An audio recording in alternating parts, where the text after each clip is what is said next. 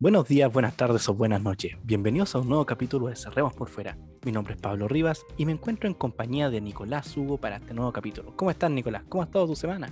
Bien, un poco agotado nomás. Ahí la tesis me tiene medio achacado, pero ya estamos terminando, ya estamos en la última patita. Bueno, ya no queda nada, pues sí. Estamos dos, yo, yo, tengo que hacer práctica, tú tienes que hacer tesis. Nos vamos a olvidar de la vida universitaria ya. No, y en enero se vienen los carretes para celebrar, pues, así que. Enero y febrero. enero y febrero. Quizás marzo, quién sabe.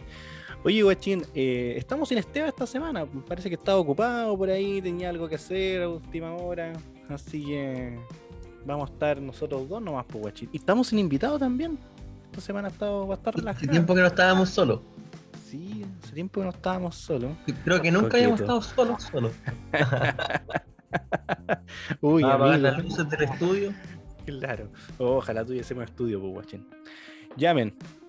Démosle con la pauta. Eh, la semana pasada nos hicimos programa, nos tomamos unas pequeñas vacaciones. Esteban estuvo subiendo un pequeño material ahí a Dexter Domini a, a nuestro Instagram. Y el día lunes partimos con todo porque el diputado Naranjo se mandó un espectáculo de 15 horas para la acusación constitucional contra el presidente Piñera en la Cámara de Diputados. Además de eso, vamos a hablar brevemente, ya que no está Esteban, sobre el pelado Bade. Y por último, vamos a hablar sobre los casos, el caso de acoso que enfrenta Gabriel Boric, un caso que resurgió, un caso viejo del año 2012. Eh, y además vamos a hablar sobre el debate de mañana 15 de noviembre, ya que hoy día es domingo 14. No estamos grabando como generalmente lo hacemos los días viernes. Así que bueno, va a estar interesante, como siempre París iba a estar ausente, eso ya lo tenemos que tener asumido. Pero ¿por qué va a ser interesante? Porque eh, ya no hay más encuestas, por lo cual lo que pase en el debate va a quedar totalmente interpretación de los comandos y de la gente y del público, de Twitter, las redes sociales, nada de encuestas. Así que partamos con lo primero y vamos con el diputado Naranjo el día lunes, guachín. Nicolás, 15 horas alargó su exposición para poder alcanzar el coro. No sé si quiere opinar directamente de eso o quieres que le dé un poco más de contexto a la gente que nos está escuchando.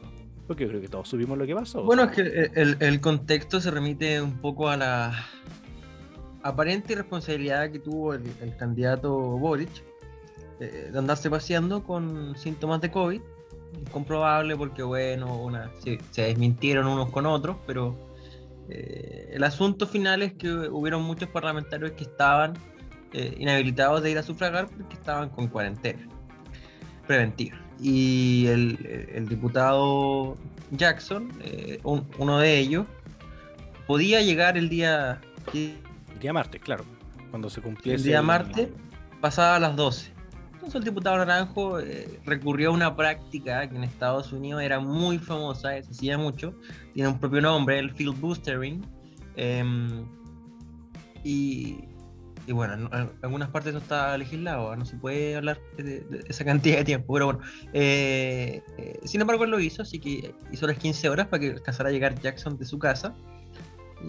Y ahí no estuvo. Claro, ahí está una de las tantos espectáculos que, que, se pudo dar ese día, porque creo que también se incumplieron normas sanitarias que habían puesto el, congre el Congreso. Eh, al final supone que iba a llegar a las doce y media, llegó como a las 2 de la mañana. Pero eso no fue todo, sino que además, ¿qué pasaba? El día martes en la mañana, o a las 10, 11 de la mañana, a la hora que llegan a trabajar, se supone, nuestros honorables diputados, estaba, había otra votación más, que era la votación sobre la extensión de el, eh, el estado de, excepción en la Araucanía. Entonces, ¿qué pasó? Se alarga 15 horas el diputado Naranjo para que alcance a llegar Jackson. Finalmente se aprueba la acusación, pero antes de que se aprobase, el abogado de Sebastián Piñera hizo una exposición en la cual se asumió que iba a ser igual larga para que de esa manera no se votase el estado de excepción el que era en la mañana. Y la exposición igual duró su, más o menos como cuatro horas. Yo ese día estuve como hasta las 6 de la mañana. Sus cuatro horas de exposición, o un poco más, al final ya no recuerdo bien, ya está ahí a, a pestañazo. Y todo esto para, claro, para la que se alargara la votación y no se pusiera, pudiera votar lo otro, ¿cachai? Entonces todo un juego político de los tiempos y de los reglamentos, bordeando la línea de lo ético o de lo aceptable, eh, fue un, un día de espectáculo total. Y, la, y obviamente la gracia tuvo, tuvo su repercusión, porque obviamente hay que pagarle eh, todas esas horas extra a los diputados que estuvieron presentes, y no solamente a los diputados, sino que a la gente que estaba trabajando, que trabaja en el Congreso. No olvidemos que de hecho en una, en una, en una selfie que se sacó el diputado Naranjo con Jackson cuando llega al Congreso, podemos ver atrás cómo están entrando eh, quienes son, eh, no sé, del casino del, del, Congreso, no sé si lo viste, Nicolás, eh, y entrando con comida, ¿cachai? Porque había que alimentar a, la gente, a, a, a, los diputados. O sea, todo ese espectáculo no fue gratis, tuvo un costo extra, ¿cachai? Quizás 67 millones de pesos para algunos sea nada comparado con Oye, lo que se gasta. Eso sí, ¿eh?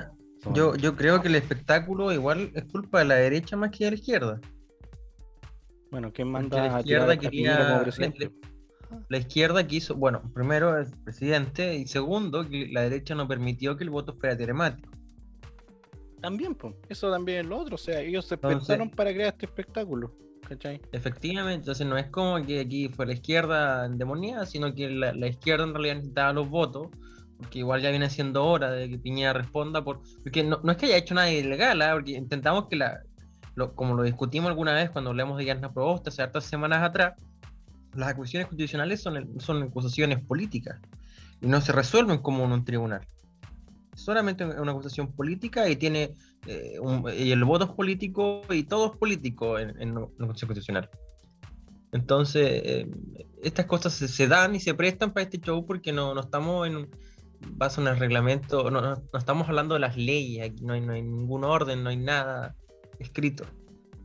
No, no, hay argumentos que sean de peso, o sea, cuando va un abogado y defiende al presidente Piñera y dice que están, eh, ha, cumplido, ha, ha, cumplido con sus labores y cuánta cosa más, en realidad eso es podríamos tener los cinco días hablando enteros, dando argumentos eh, jurídicos de por qué el presidente no tiene que ser acusado constitucionalmente y la verdad es que no va a importar porque la, acusación es netamente política. Exactamente, van a votar igual aunque tengan razón. De hecho, si tú escuchas la exposición del abogado del presidente Viñera, bueno, es espectacular, o sea, va punto por punto diciendo de por qué esto no está bien y si querían hacer algo así, de hecho les dijo, si ustedes querían hacer una, acus una, acusación de verdad o una acusación contra el presidente, tenían que hacerla por esto o prácticamente o tenían que hacerla así, le estaba diciendo, no lo que está escrito aquí o lo que puso el diputado Naranjo. ¿cachai? Sin embargo, entendiendo que la herramienta es política, yo creo que viene siendo hora que el presidente alguna vez se le diga algo por estar siempre a punto de lo no ético. Sí.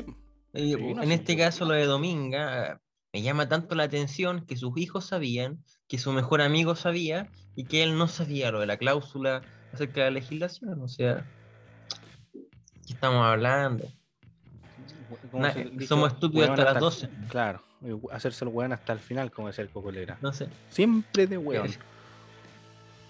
Yo creo que ya viene siendo hora. Yo creo que, a ver, no se malentienda. ¿eh? Yo creo que Piñera fue un gran presidente en su primer gobierno. Creo que él es un gran referente de la derecha. Eh, lamentablemente decidió ser parte de un segundo mandato y, y, todo lo que pudo ser terminó no siendo. O siendo para peor. O, o siendo para peor, o sea, digamos, eh, Piñera intentó rearmar la derecha internacional sudamericana, que es algo que pocos referentes habían hecho, entonces eh, hubo un gran trabajo. Lamentablemente este segundo gobierno fue Nefasto. lo más terrible que, que, que pudimos haber tenido. Exactamente. Y obviamente, como habíamos dicho y habíamos adelantado, se terminó aprobando la, la acusación constitucional en la Cámara de Diputados. Además, también se aprobó, recordemos, el, la extensión del, eh, del estado de, de, emergencia, estado de excepción, allá en eh, estado de excepción. Eh, estado de excepción. Ya, estado de excepción. Estamos bien, estamos bien, estamos bien.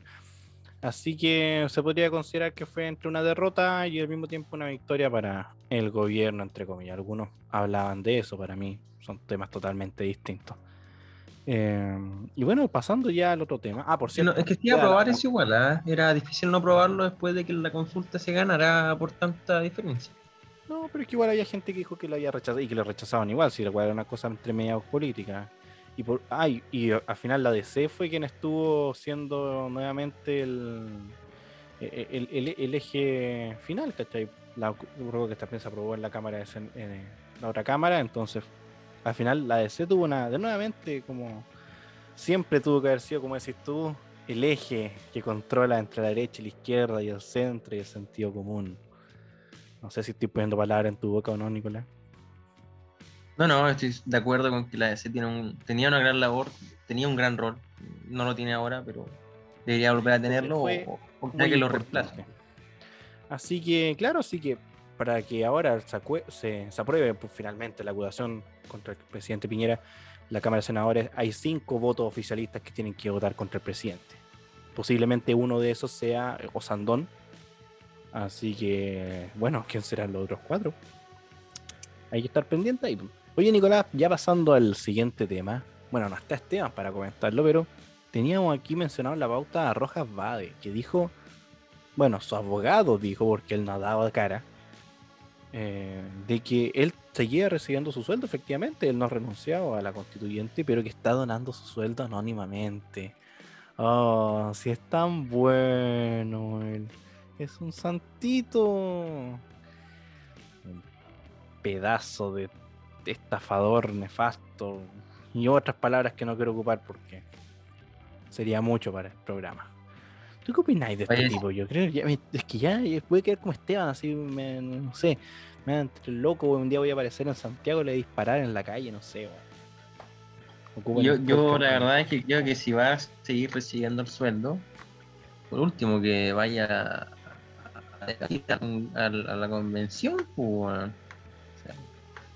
y de hecho, de hecho, así ya está electo, está recibiendo el sueldo y que lo donen anónimamente lo mínimo que podría hacer. Lo que podría hacer es ir a trabajar a Donore, mala Y por último limpiar un poco su nombre, pero no está ni ahí, pues. un poco como que al final confirma los temores que hayan de que alguna haya entrado por la por la plata solamente y, y aprovecharse un poco del sistema. Bueno, como otros también que yo creo que están haciendo, que están pagándole a asesores un porcentaje y el resto de la plata topón para adentro. No es el único. Pero sí, yo creo que el loco debería por lo menos aparecerse, ya mucho. O por lo menos decir dónde están donando la plata, porque oye, ¿qué, qué pasa si la está donando a, no sé, al partido, al movimiento Apruebo Dignidad o todos los movimientos sociales, convergencia social? En vez de estar dando, no sé, a la Teletón, Ikem, Techo para Chile, por ejemplo, eh, otras fundaciones, etcétera. Como por lo menos, pues ahí como para decir ya, por lo menos, ¿a dónde? ¿A dónde está yendo a parar la plata? ¿Cachai?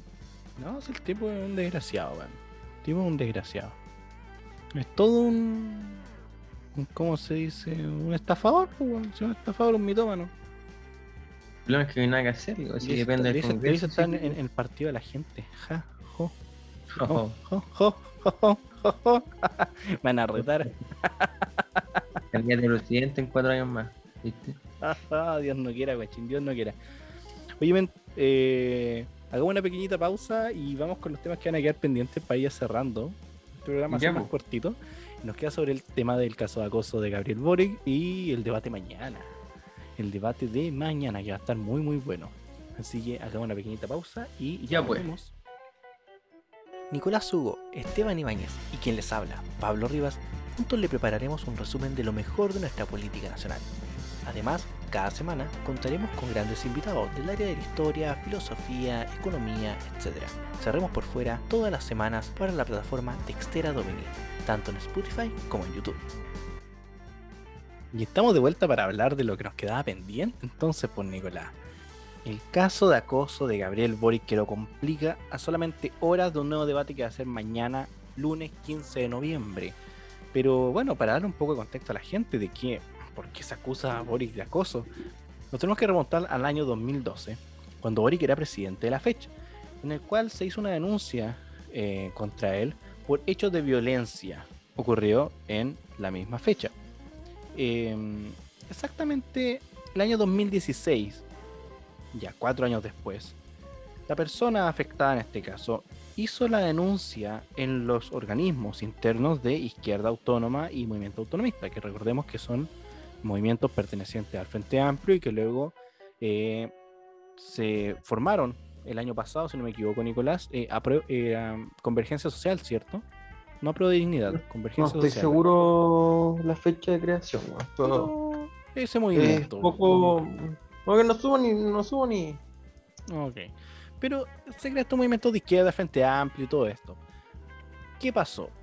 Emilia Schneider, quien fue presidenta de la FECH el año 2019, eh, reconoce efectivamente en su Twitter de que conoce a la persona que, está, que fue afectada, que es amiga de ella, eh, y que además de hecho dice de que los hechos son verdaderos.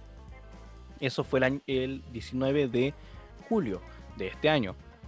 Ese Twitter o ese hilo completo fue borrado más adelante por lo tanto, aquí el libero.cl tiene el pantallazo original, no es una modificación, es real, que después fue eh, eliminado por Emily Schneider. Y por último, después la persona afectada, la cual obviamente está censurado su nombre, dice que efectivamente la, cuenta, cuando ella hizo la acusación también por Twitter y todo, es de ella, verifica la fecha de los, de los acontecimientos, verifica eh, que se hizo el organismo de izquierda autónoma, movimiento autonomista, y que hizo una publicación en Instagram en esta época de las funas, ¿cachai? Donde efectivamente denuncia el poco apoyo que recibió, denunciando a Boric por el caso de acoso, eh, por el caso de violencia, y además de eso, eh, obviamente denunciando de que hayan puesto también su nombre con la intención de transgredir su privacidad y de atacarla, ¿cachai? Que al final los movimientos de izquierda, como siempre, cuando hay un machito de izquierda, ¿cachai? Una aliada de deconstruide, eh, y después la amiga obviamente lo intentan proteger.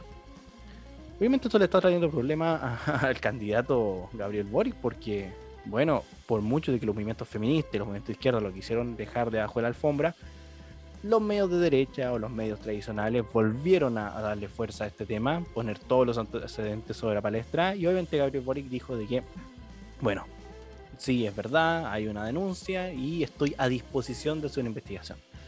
Eh, bueno, señor Gabriel Boric, usted no tiene que estar a disposición. Usted, si está con una denuncia, se le va a investigar, quiera o no.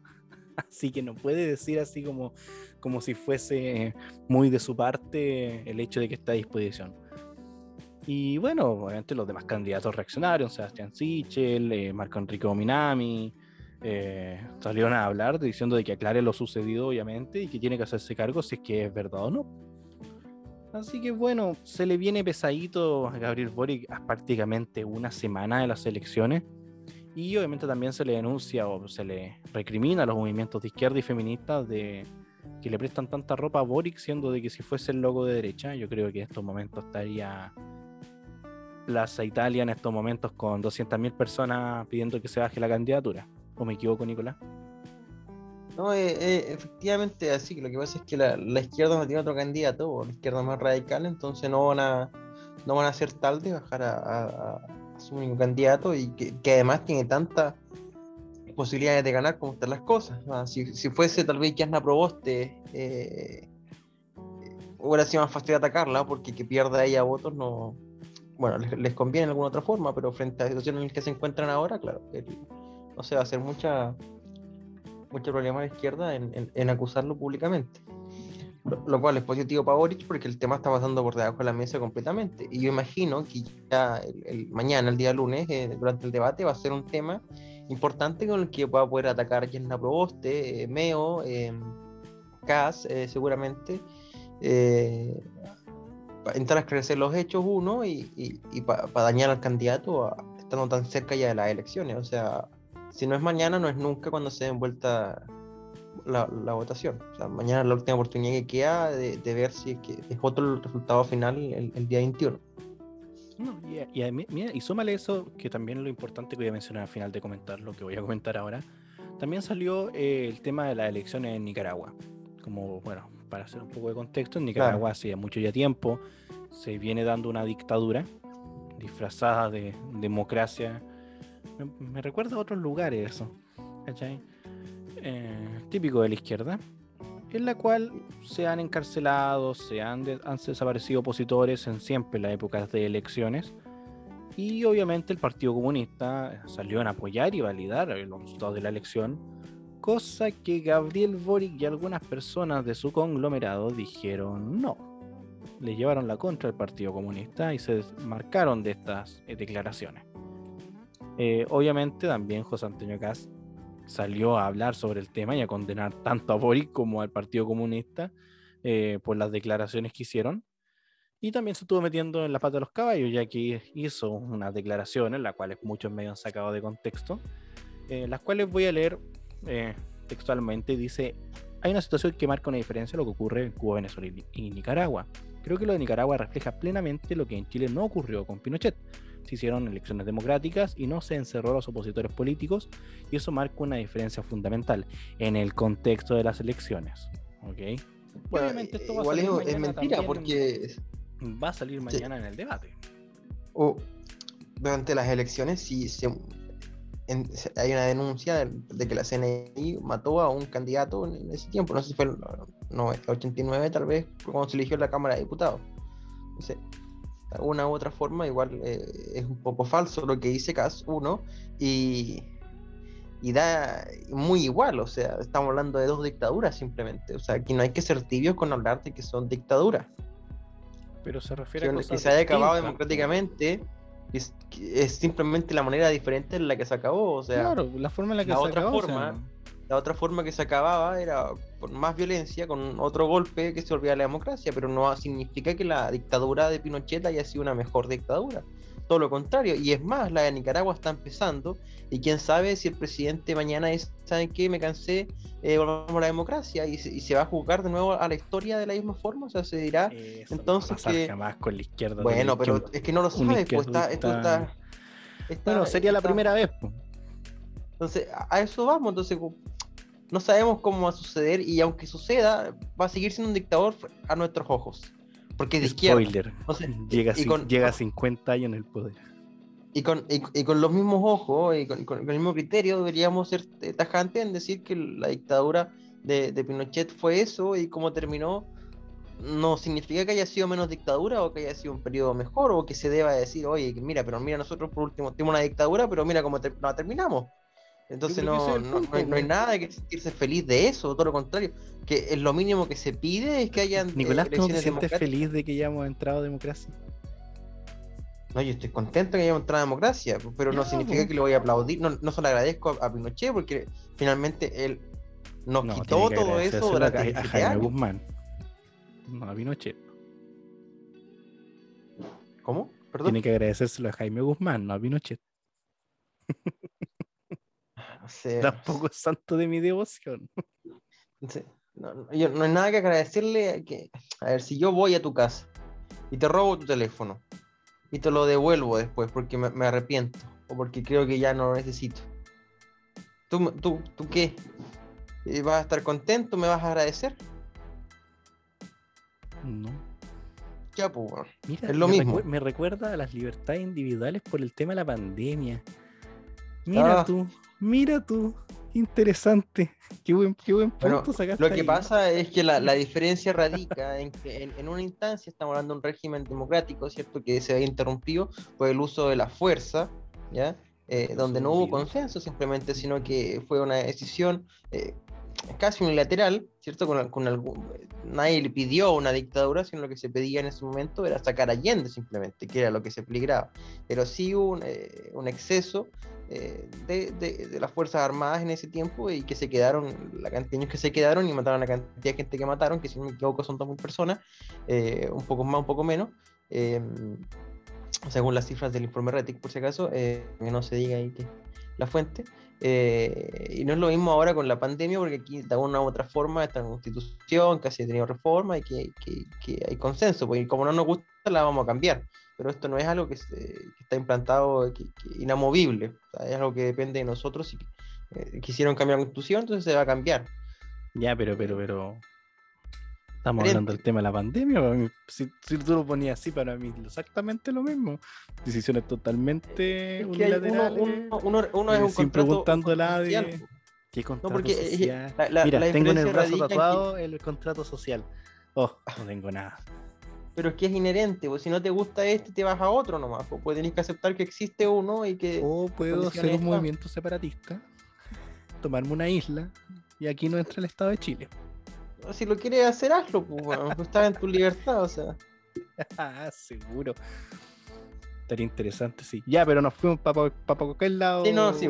Para cualquier Se desvió la conversación. Pero volviendo al, al, al, al, al, al as- al asuntillo, eh, porque está el foco. Bueno, mañana eso va a ser tema, el tema de, de- de Nicaragua, el tema de lo que dijo y, y, y de nuevo, esa, eh, eh, yo lo dije, ah, yo por Kass no votaría en segunda vuelta, a menos que firme una especie de compromiso democrático, porque declaraciones como esa, de un poco de, de apología a lo que fue la dictadura de Pinochet, Declaraciones basadas. no, de- no, declaración nefasta, eh, no me da confianza de que, de que se cuide el régimen democrático. O sea, Pero si el presidente, no tiene, que to- el tiene- presidente no tiene tanto poder, porque que depende de la Cámara. No, no, no, sí, por supuesto, pero es que Tampoco es como que tengamos Eh, que salir corriendo para todos que- lados. Las Fuerzas Armadas le tienen más estima a- Kass que cualquier otro candidato. Y, y Mm, Las bases de las Fuerzas Armadas, los superiores, tú sabes que le responden a ser. otro. a otro puede dios, ser que literalmente. no le interese.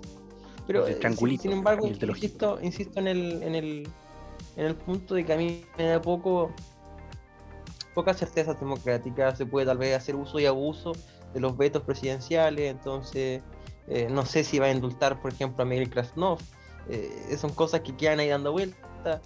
Yo creo que es- hablando desde una ce- de- de- del centro y, y siendo liberales la mayoría de los que estamos aquí, eh, no podríamos votar por alguien como Casa, así como no podemos votar por alguien como Boric, ¿cierto? Eh, eh, es lamentable simplemente que este escenario. Teniendo el caso un programa económico muy bueno en muchas cosas, eh, otras muy malas. eh, Tiene un programa salud muy bueno. Dato. Deberíamos traer a María José para que lo explique. ¿Tendrá tiempo de aquí a otra semana? hay, hay cosas que a mí me, me, por ejemplo, si bajar el impuesto a las empresas fuese al el 24% tal vez y dejar el de pymes en 20, en 20 podría votarlo, que es algo muy en la línea de lo que hace Parisi, por ejemplo. Mira, para Pero mí como lo está ideal con- es cero. De ahí Bueno, para abajo. Usted comulga en ese grupo de, de, de cinco personas que andan... que, eh, no, sé, no hacen nada tampoco. Son cinco Oye. Hablando de cinco pelagatos, eh, Parisi obviamente va a estar ausente del debate. Eso Oh, ya. Parisi. eh, Gran programa gobierno, ¿ah? a Anatel le dijeron, Anatel ya le dijo de que no, que no podía hacer participación telemática nuevamente. Él se quejó, Anatel lo mandó a contar mm, vacas, no sé. Así que no va a estar presente nuevamente.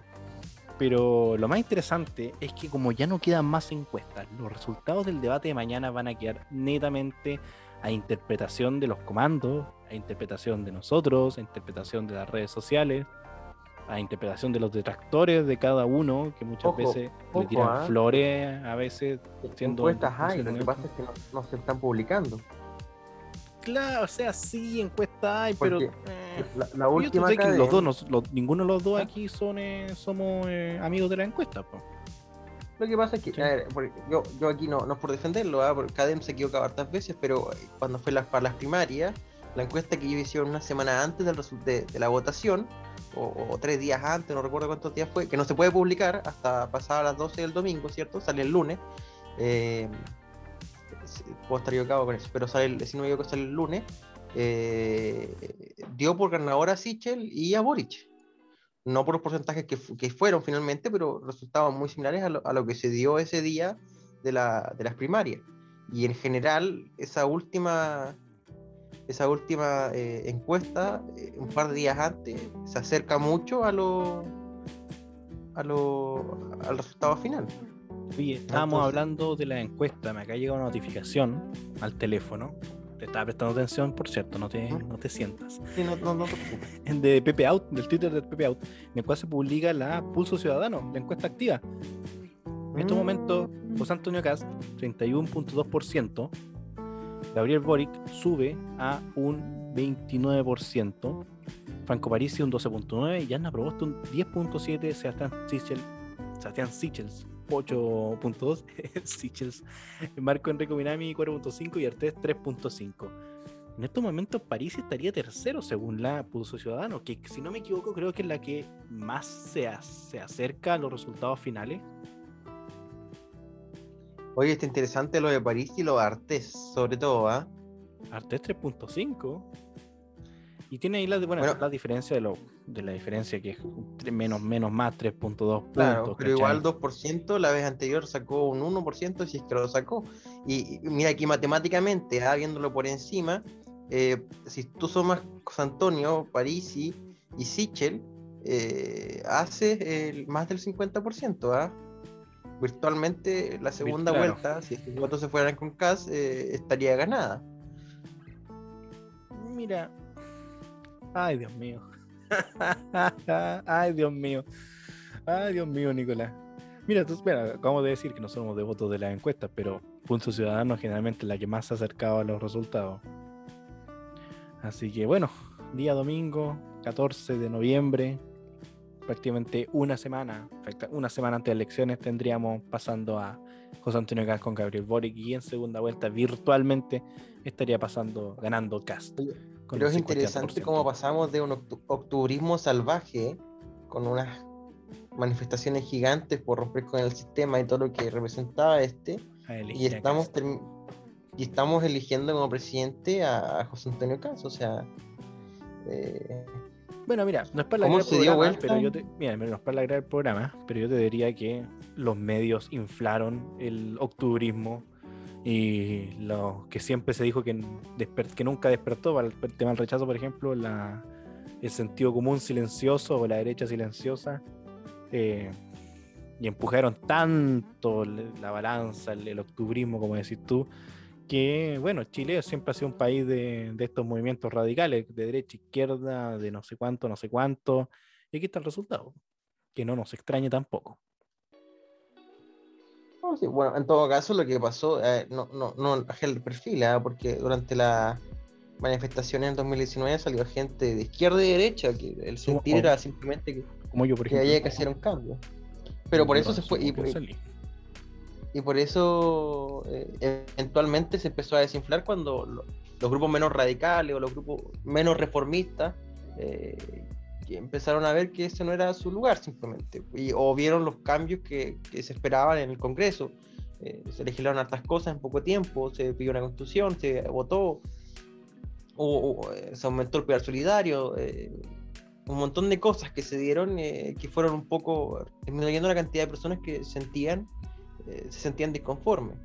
Y, y- y- y finalmente llegamos acá, ¿ah? No, el otro extremo igual. Prácticamente. extremo, extremo. El- el- Bienvenido el- a Chile. elegir a- el, el elegir acá se- es volver a. Es, eh, es un gobierno relativamente conservador, es un, es un gobierno que de alguna u otra forma tiene un sesgo eh, ideológico más, más cristiano. eh, aquí con, con ciertas eh, cosas que se pedían por el matrimonio igualitario, entre otras cosas. Entonces es como. Yo creo que Va a ser un gobierno de prioridades. Esperemos. Esperemos. que- sí. No, no sé, ¿ah? Si no, yo mismo darme un octubre, weón. Ya dije ya. Eh, Ah, no, Pero- guárdalo este, este, este podcast. pero bueno, pues, qué, qué- qué curioso cómo se dio nomás. Curioso, muy curioso. Guachín, vayamos terminando ya este programa que hicimos prácticamente Sí. en solitario. Un día domingo. Pero salió bien, salió bien, sí. Ahí. Sí, está- está Hay una química especial aquí. ¿ah? Ajá, ajá. Eh, Amigo. Guachín, no me, me- me Bueno. sonrojas. ya, ven. ¿Algunas últimas palabras para ir terminando? ¿Qué se viene para esta semana? Yo creo que las elecciones, yo creo que ya está claro cómo van a salir. ¿Alguna sorpresa, algún porcentaje quizá? Bueno, hicimos una apuesta, está en algún episodio para atrás, hay que volver a que apostamos. Sí, con la Fernanda Con, Gutiérrez. con las encuestas apostamos acerca de los resultados de las encuestas. Ah, Eh, que yo, si yo dije que la última, la, la primera encuesta de noviembre, la última encuesta de noviembre, una cosa así, eh, iba a dar ya el resultado final. ahí yo me acuerdo cuando dijimos ya. de que para la segunda vuelta iba a aumentar el porcentaje de votación. Ah, también es que tenemos dos apuestas, tenemos dos apuestas. Tenemos la de la Academ, o sea que yo dije que la Academ de tres semanas antes, cuatro semanas antes, la última, le iba a achuntar al resultado final. Eh, bueno, aquí se, se cambiaron los terceros puestos porque estaba peleándose París y Provost y Sichel, pero eh, lo que sí, Claro. Y la otra apuesta que teníamos, que no, no recuerdo en qué programa fue esa, fue la de la participación. El de la Fernanda fue con la participación. Ese me acuerdo. Eh, El otro habría que bien. buscarlo. Pero parece que me va a salir caro, weón. O quizás no. Sí, sí, sí. Sí, soy caro, soy me caro. va a salir cara la gracia. Pucha.